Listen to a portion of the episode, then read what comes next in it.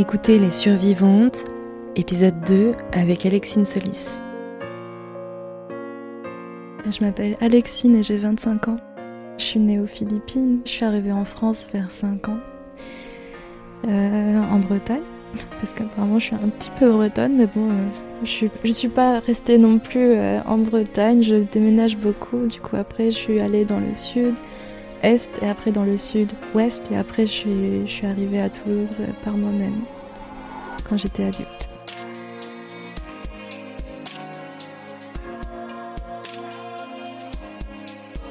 J'ai commencé la prostitution quand j'avais 19 ans. C'était la fin de la première année euh, d'université et euh, j'ai mal calculé et euh, du coup je savais pas que la bourse ne serait pas ne serait pas encore d'actualité pendant les vacances d'été. Du coup, je me suis retrouvée sans rien et avec des dettes de loyer. Et en même temps, je savais pas non plus que la chambre universitaire devait se libérer pendant l'été. Du coup, bah, je suis allée sur internet, j'ai déposé une annonce et euh, c'est comme ça que j'ai commencé. Après, je pensais pas faire euh, un truc euh, sur du long terme, tu vois, genre quelques semaines, histoire de, de payer les loyers en retard et, et de me trouver un appart en fait. Mais à ce moment-là, j'ai appelé un, le, le premier gars avec qui euh, j'avais fait une passe, je jamais ce terme, mais bon, euh, voilà, j'avais fait une passe et euh, je l'ai supplié par téléphone de me prendre chez lui, que c'était provisoire, que c'était juste pour pouvoir retomber sur mes pieds et tout, que je me retrouve un appart. Sauf que ça a pris du temps avec la bourse qui n'était pas arrivée pendant trois mois, ce qui m'a mis dans la merde et du coup j'ai continué la prostitution pendant que pendant que j'étais chez lui. Enfin, pas chez lui, mais voilà quoi. C'était pas une situation idéale. Et jusqu'à ce jour, cinq ans après, je suis toujours chez lui. Il y a quelques jours, il m'a dit qu'il tenait vraiment beaucoup à moi, même s'il ne m'aimait pas de la bonne manière. Enfin, je sais pas trop ce que ça veut dire, mais enfin, je veux dire qu'il tient à moi, qu'il a peut-être une affection pour moi, parce que après avoir passé autant de temps à, cohabiter ensemble, mais euh, on dort pas ensemble. Hein. Ça fait genre peut-être 2-3 ans que, euh, que moi je dors dans le lit et lui sur le canapé. c'est pas chez moi, mais, mais voilà, je me suis incrustée dans le lit. Et, même quand je lui ai proposé euh, de dormir dans le lit et moi dans le canapé pour, pour pas que qu'il se fasse trop mal au dos ou qu'il soit trop fatigué au travail, il disait non, non, non, il faut que tu dormes même si moi j'ai pas de travail ou d'études à côté.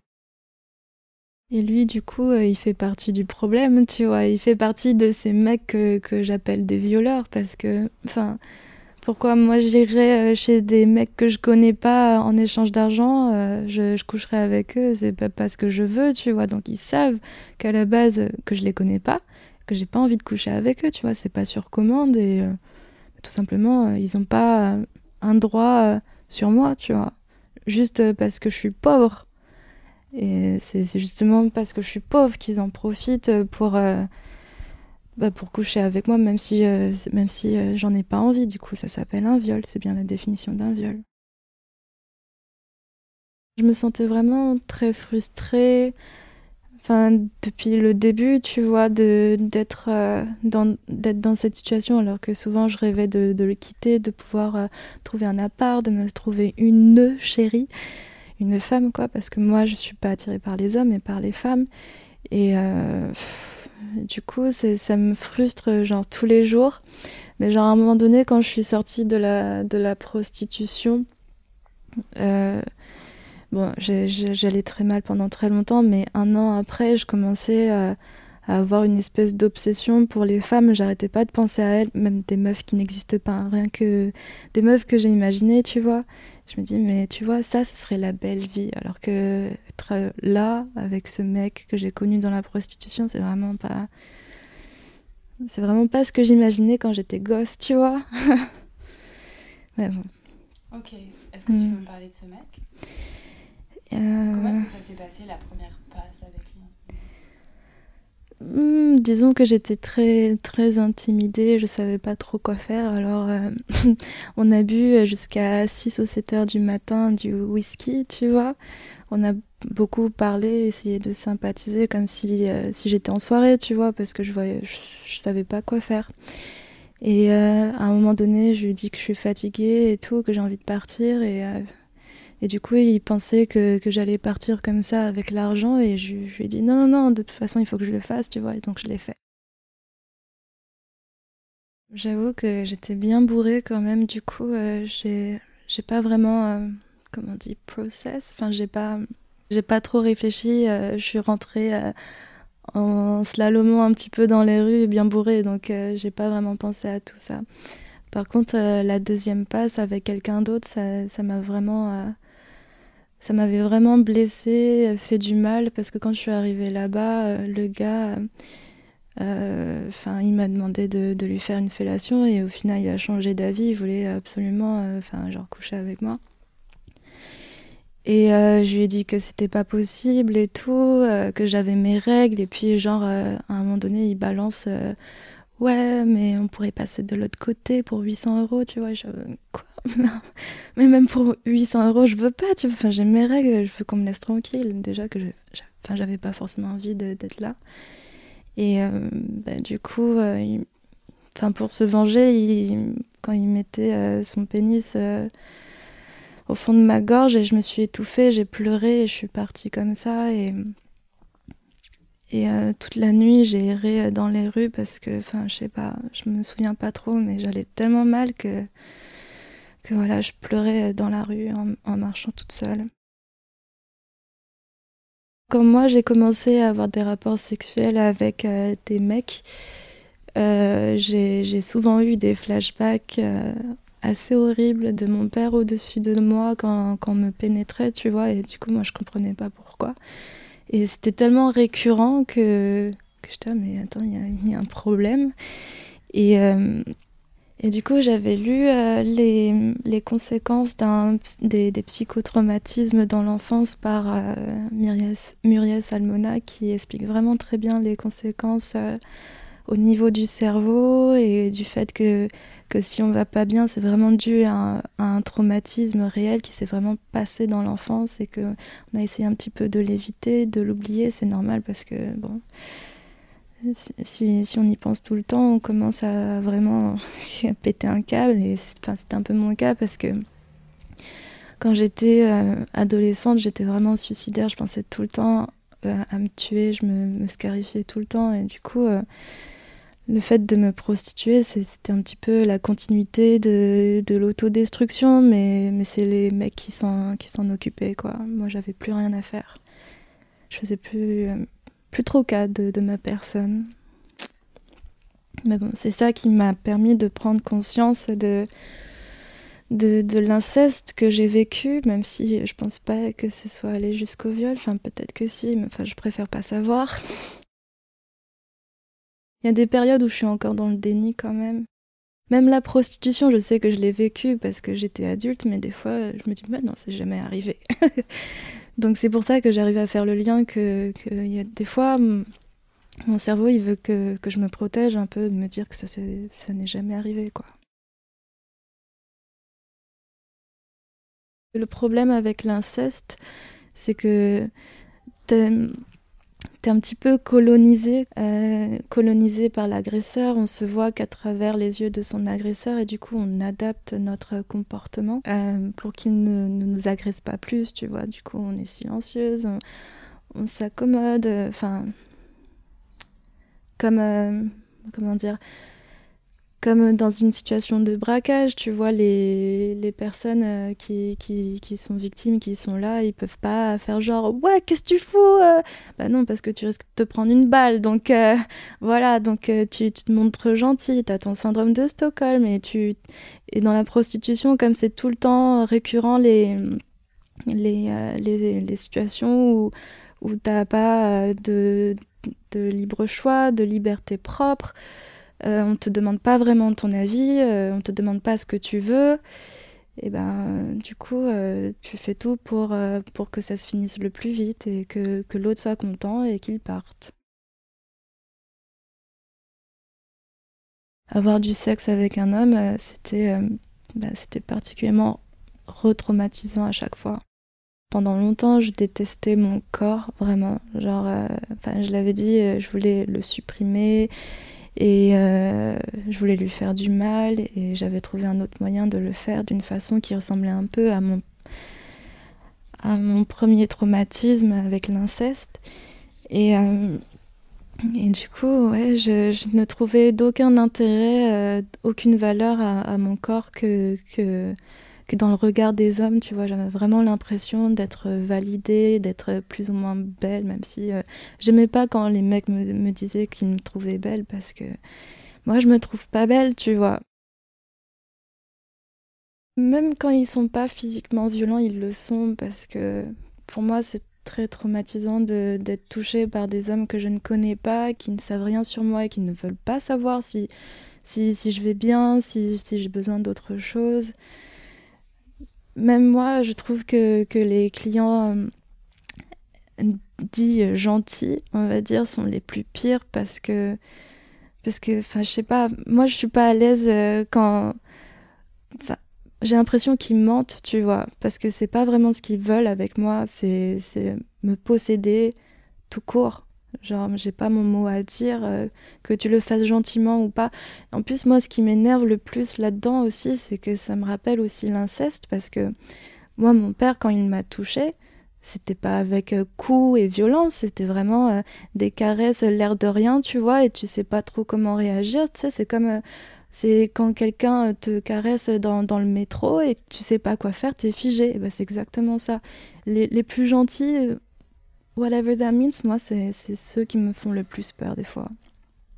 Après, quand, quand les mecs étaient vraiment très violents physiquement, euh, moi, là, j'avais un peu moins peur, bizarrement. Je, je sais pas trop pourquoi, mais j'étais tellement dissociée, euh, je, ressemblais à un pantin, j'attendais que ça se finisse et après je partais. J'étais tellement tuée dans, dans l'émotion que, que je ressentais vraiment plus rien. Et c'est pas c'est pas bien. je dis pas que c'est positif, mais, mais du coup, euh, je ressentais plus rien. Et, quelque part, a un petit peu diminué l'impact de la violence que c'était réellement dans, dans la situation elle-même. J'avais un régulier qui, qui me demandait souvent de faire des choses que je trouvais un petit peu absurdes, comme beaucoup des fantasmes des mecs qui regardent vraiment beaucoup trop de porno.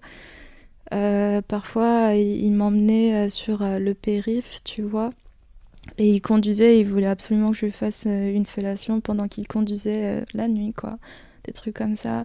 Une fois, il m'a demandé d'aller dans son bureau, qui était une banque et euh, de me prendre là dans, dans, sa, dans son bureau euh, pendant que les autres n'étaient pas là.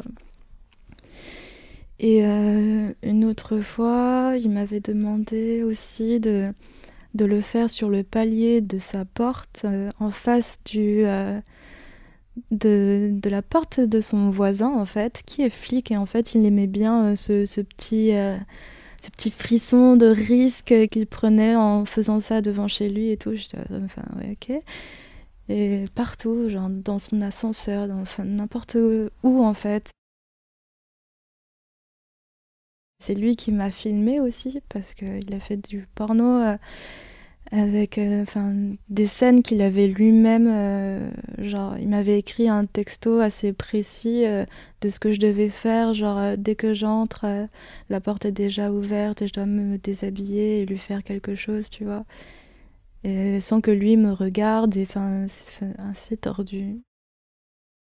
Au départ je voulais pas vraiment pas. Je me suis dit ça va se retrouver sur le net C'est débile d'accepter, tu vois, mais euh, il insistait euh, tellement, tellement à chaque fois que je venais que du coup, à un moment donné, j'ai accepté. J'ai accepté parce qu'il disait qu'il me donnerait plus d'argent et tout. Euh, par contre, ça m'a. Enfin, je lui avais dit une fois que j'étais plus intéressée par les femmes et du coup, ça, ça, ça a cliqué, tu vois. Il était là, oh, je vais te trouver une meuf, on va faire un truc à trois, et en plus, je vais filmer et tout. Et du coup, c'est arrivé, genre, je crois, trois fois avec euh, une meuf euh, brésilienne et une meuf euh, bulgare. J'ai pas tellement kiffé que ça parce que c'était, j'étais vraiment tellement morte à l'intérieur, que, que j'ai rien ressenti et je faisais des trucs que j'aimais pas. Et j'étais obligée de boire tout le long parce que d'habitude je, bois pas pendant des passes, mais là à chaque fois qu'il y avait d'autres femmes, je me sentais pas assez. Enfin, il me fallait quelque chose pour je sais pas, retrouver le courage de, de faire quelque chose, j'en sais rien.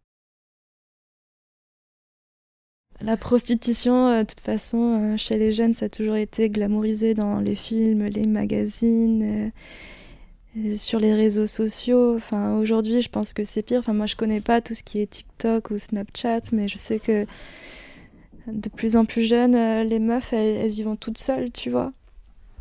Et parce qu'elles sont alpaguées par des proxénètes ou alors elles sont en rupture familiale, elles ont envie de fuguer, de faire autre chose et du coup elles tombent dans dans des milieux qui sont pas qui sont pas très recommandés pour euh, pour elles quoi.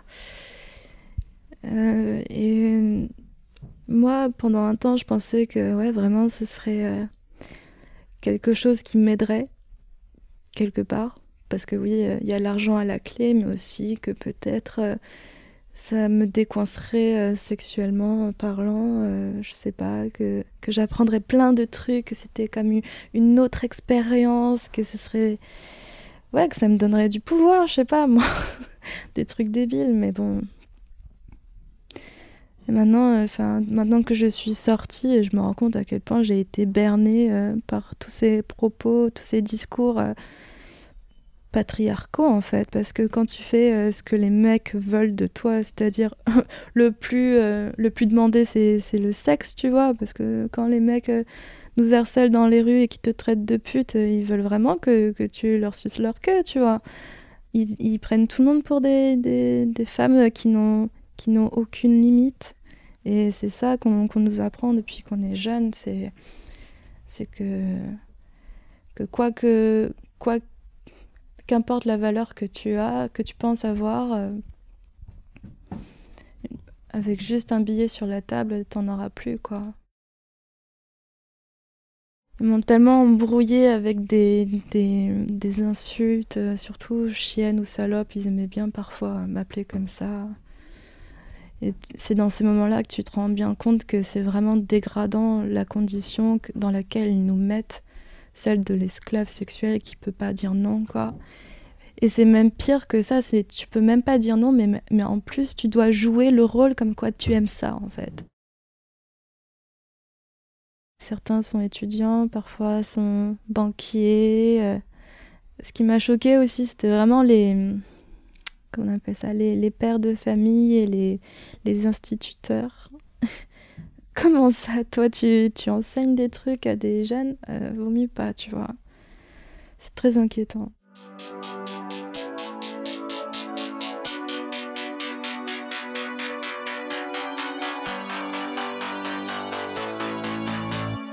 Le régulier, euh, à un moment donné, il m'a dit ouais, euh, il se pourrait que j'ai attrapé la chlamydia. Enfin, j'ai attrapé la chlamydia et je l'ai refilé à, ma copine qui se demande pourquoi, tu vois. Ouais, voilà, tu, tu roules les yeux, mais oui. Euh, et du coup, il m'a dit que je devais faire un test gynécologique pour voir si je l'avais attrapé aussi, mais tout ça dans le seul but de pouvoir se soigner et qu'on remette ça, tu vois. Mais bon, moi, j'en avais pas tellement envie. Du coup, j'ai vraiment pété un câble. J'étais là, mais, mais c'est, j'en peux plus, tu vois. Tu crois vraiment que je vais, je vais me laisser faire, que je vais attraper des infections ou des maladies sexuellement transmissibles qui sont pas forcément. Euh... Enfin, c'est des choses que tu gardes à vie, tu vois. Donc, moi, j'ai pas attrapé la, la chlamydia, mais, mais quand même, j'ai attrapé quelque chose et je me suis dit, euh, enfin, c'était comme une claque, tu vois. Je me suis dit, waouh, réveille-toi, tu veux pas tu veux pas que ça s'empire Et je me suis dit, euh, non, c'est trop dangereux en fait. Le gars, euh, il voulait pas mettre euh, de préservatif alors que je lui demandais à chaque fois. Et du coup, je disais, mais attends, c'est ta faute là. Enfin, moi, j'ai pas envie de continuer comme ça. Tu n'avais qu'à mettre un préservatif, mais même comme ça, j'ai pas envie de continuer. Et en fait, j'étais, ah, mais c'est vrai que j'ai pas envie de continuer. Et du coup, je lui ai écrit un message comme quoi je pourrais plus le faire et que, c'était fini, que je reviendrais plus. Le problème, c'est que il m'a dit quoi? Comment ça? Tu veux partir? Tu devrais, tu devrais revenir chez moi pour qu'on en parle au moins une dernière fois. Et dis, hum, non, tu vois, parce que je suis une prostituée, tu es le client. On n'est pas censé avoir une relation outre que ça, tu vois. Et je lui ai dit, bah non, enfin, quand je dis stop, c'est stop. Voilà, au revoir. Et puis euh, il m'a dit, non, non, me force pas à, te faire du chantage et tout. Je dis, pardon? Et du coup, moi, j'ai compris tout de suite qu'il voulait parler de, de vidéos porno, que j'imagine qu'il voulait le diffuser. Et peut-être avec mon vrai prénom, enfin, je sais pas trop, tu vois, parce que c'était un banquier. Et euh, du coup, euh, lui, il me versait de l'argent sur mon compte, mais je, enfin, mon compte avec mon numéro d'IBAN, mais pas mon vrai nom. Normalement, tu, n'es pas forcé de le donner. Mais voilà, je trouvais ça vraiment, mais vraiment dégueulasse parce que j'avais, j'avais plus ou moins accepté. Enfin, c'est pas vraiment accepté. Je me suis résignée à le faire parce que sur le coup, j'avais vraiment plein de dettes et je, je voyais pas trop comment faire et j'avais pas forcément envie de, de voir d'autres gens, de faire ça en plusieurs fois. C'était vraiment tellement fatigant psychologiquement et physiquement que, j'avais accepté. J'étais vraiment au bout, au bout. Enfin, mes émotions, euh, ils explosaient un peu trop. Donc, euh, j'avais accepté comme ça. Et du coup, euh, j'étais tellement énervée, j'en avais parlé à mon copain. Chez qui j'habitais, tu vois. Et je lui ai dit, ouais, mais c'est grave, je pleurais tellement que, que j'étais vraiment désemparée. Et il m'a dit, mais tu sais, il, les aura pour toujours, ces vidéos, et il te fera chanter à chaque fois pour que tu reviennes, et vaut mieux pas lui répondre, en fait. du coup, c'est ce que j'ai fait, j'ai changé de numéro une fois, deux fois pour être sûr que qu'il me recontacte plus quoi. Et j'ai un petit peu arrêté de de regarder de la pornographie euh, comme ça parce que euh, parce que déjà je me sentais un peu mal de regarder de la pornographie euh, enfin depuis que je suis jeune en fait et je me suis dit mais ces meufs elles sont comme moi et puis j'avais pas envie de voir une moi tout court ça, ça, me faisait sentir trop mal et du coup j'ai évité à tout prix. La première fois où je l'ai vraiment dit de moi-même à, quelqu'un, c'est ma meilleure amie, tu vois, d'aujourd'hui. Euh, en fait, on est allés euh, toutes les deux à, à, une projection d'un documentaire de, des survivantes de la prostitution et il y avait Rosen Nischer à l'écran, tu vois. Et euh, du coup, moi, j'étais là choquée d'entendre euh, son, témoignage, son parcours et son combat aujourd'hui. ça, me fait monter les larmes aux yeux, mais c'est vrai que, que je, que je l'admire beaucoup. Et du coup, ça m'a permis de, de, mettre un mot sur ce que j'avais vraiment vécu, plus que MeToo, tu vois. Et du coup, je lui ai dit, mais euh, moi aussi, tu vois, j'ai vécu ça. Enfin, j'ai pas dit plus, mais elle avait senti qu'il y avait un truc lourd que je cachais derrière moi, quoi. du coup, ça, ça a débloqué un peu ce que je, ce que je gardais pour moi. Ce qui me choque en ce moment, enfin, entre autres, euh, que, que, la prostitution ou les hommes en ont rien à faire de nous violer pour de l'argent, euh, c'est vraiment que dans le milieu féministe, je me sens pas tellement accueillie que ça, surtout par euh, ce qu'on considère les féministes libérales qui ont vraiment aucun problème à dire que, que bah, ce discours-là, que la prostitution c'est émancipateur, que, que ça donne des droits aux femmes, enfin je sais pas lesquels d'ailleurs, mais bon. Enfin, féministe entre guillemets, parce que moi je, je vois pas comment on peut, on peut dire que qu'on est contre la culture du viol mais pas contre la prostitution qui, dans les faits, est, une, est un contexte où les femmes sont violées contre de l'argent. Donc, euh, je suis un petit peu... Euh, enfin, surtout qu'en plus de ça, elles, elles se contentent pas que de ça, ces meufs-là. En plus, elles te traquent dans les manifestations et elles viennent t'harceler, t'intimider, voire t'arracher des pancartes. Voire pour mes amies qui sont aussi survivantes euh, de la prostitution à Paris, elles se sont prises des coups, quoi carrément. Donc euh, c'est vraiment... Enfin, je suis abasourdie, quoi. quand on est féministe, euh, on, on apprend à être soror, à, aimer ses sœurs, même si on n'est pas tout à fait d'accord euh, sur tout. C'est pas c'est pas toujours un problème, tu vois. On peut on discuter, communiquer, euh, rester dans les idées plutôt que dans dans le mépris et la rancœur qui est souvent injustifiée d'ailleurs. Euh, parce que moi, quand je vois des meufs, même celles qui, qui, qui, me harcèlent, tu vois, je, je vois des femmes blessées, polytraumatisées et j'essaye de pas leur en vouloir et, je pense qu'il y a quelque chose euh, d'autre derrière qui, les fait réagir d'une certaine manière. Mais, mais je, je pense que ça s'apprend la sororité, hein, mais ça s'applique aussi. Donc euh, voilà, c'était ce message-là que j'avais euh, avec, avec les féministes qui ne sont pas forcément d'accord avec moi, même si je comprends pas trop pourquoi, parce que je décris des, des, des, faits, des faits qui se sont vraiment passés, qui m'ont blessée, qui... Enfin, j'ai été violée, tu vois, mais c'est pas parce que ça s'est produit dans le cadre de la prostitution et non pas euh, dans des violences conjugales ou dans la rue que euh, forcément c'est moins important et, et moins légitime que, que les leurs, tu vois. Parce que moi, de ce que j'ai entendu, euh, les femmes euh, qui ont écrit leur MeToo, bon, ça leur arrivé souvent aussi, mais parfois c'est peut-être une ou deux fois et ça les a détruits. Mais euh, imaginez quand, quand c'est 100 fois, 200 fois, 500 fois, 1000 fois.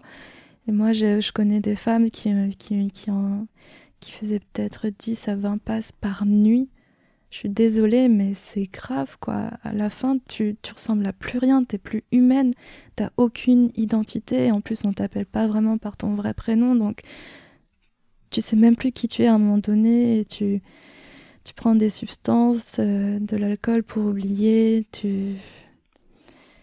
C'est... C'est même pas une vie, quoi.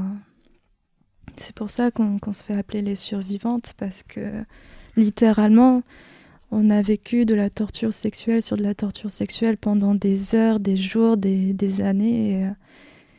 Et, euh, ça prend vraiment longtemps pour, euh, pour s'en remettre. Moi, j'ai, j'ai été dans la prostitution pendant deux ans et pendant deux ans, j'étais déscolarisée, j'avais pas de travail, je restais chez moi et ça m'arrivait de boire toute seule.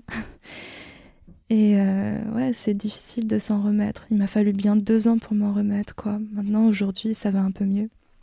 Je ne pleure pas euh, tous les jours comme tous les soirs. Euh, même aujourd'hui, j'y pense même plus avec, avec une telle intensité comme, comme avant, quoi.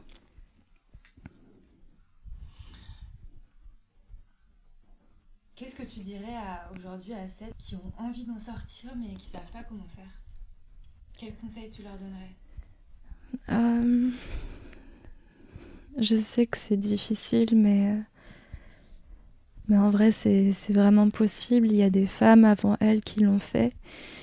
Et euh, moi, j'en suis sortie grâce à, à, des personnes en qui j'ai pu faire confiance et, et avec qui j'ai pu me confier sans, sans être culpabilisée, sans être ouais, insulter comme ça aurait pu l'être, je sais pas, moi, avec des gens qui, qui sont proches et qui n'auraient pas compris euh, comment j'ai pu tomber là-dedans. Mais euh, ouais, sans jugement, sans, sans mépris, c'est déjà la première étape pour euh, s'en sortir. Et peut-être demander un parcours de sortie si, si tu t'en sens capable. Mais moi, j'ai pas eu le parcours de sortie vu que j'étais déjà sortie de moi-même euh, de ce milieu-là. Mais c'est vrai que, ça peut aider d'être accompagné, d'être écouté, d'être cru, euh, d'être logé, d'avoir de quoi se nourrir sans que personne nous touche parce qu'on n'a pas forcément envie que des inconnus nous touchent, même des, des mecs qui sont pas inconnus. Donc, euh, c'est possible. Il faut y croire et euh, il faut se il faut se donner les moyens, il faut retrouver la force pour le faire parce que on n'a plus rien à perdre quand on est dedans. Donc euh, autant puiser dans les dernières énergies qu'on a pour, pour s'en sortir. C'est, on pourra s'en remercier plus tard.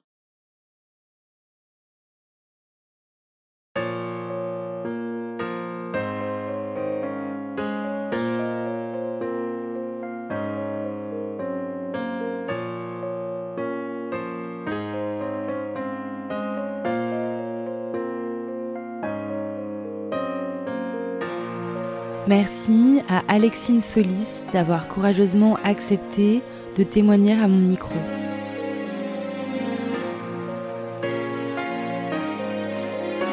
Les voix des survivantes de la prostitution s'élèvent partout dans le monde, mais peu choisissent de les écouter.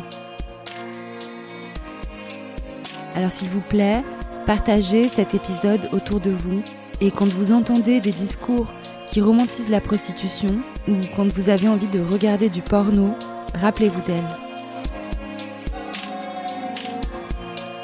Je serai toujours à la recherche de femmes prêtes à témoigner de leur expérience dans la prostitution. Si vous écoutez cet épisode et que c'est votre cas, n'hésitez pas à me contacter sur les réseaux sociaux. J'ai envie de faire entendre ces voix.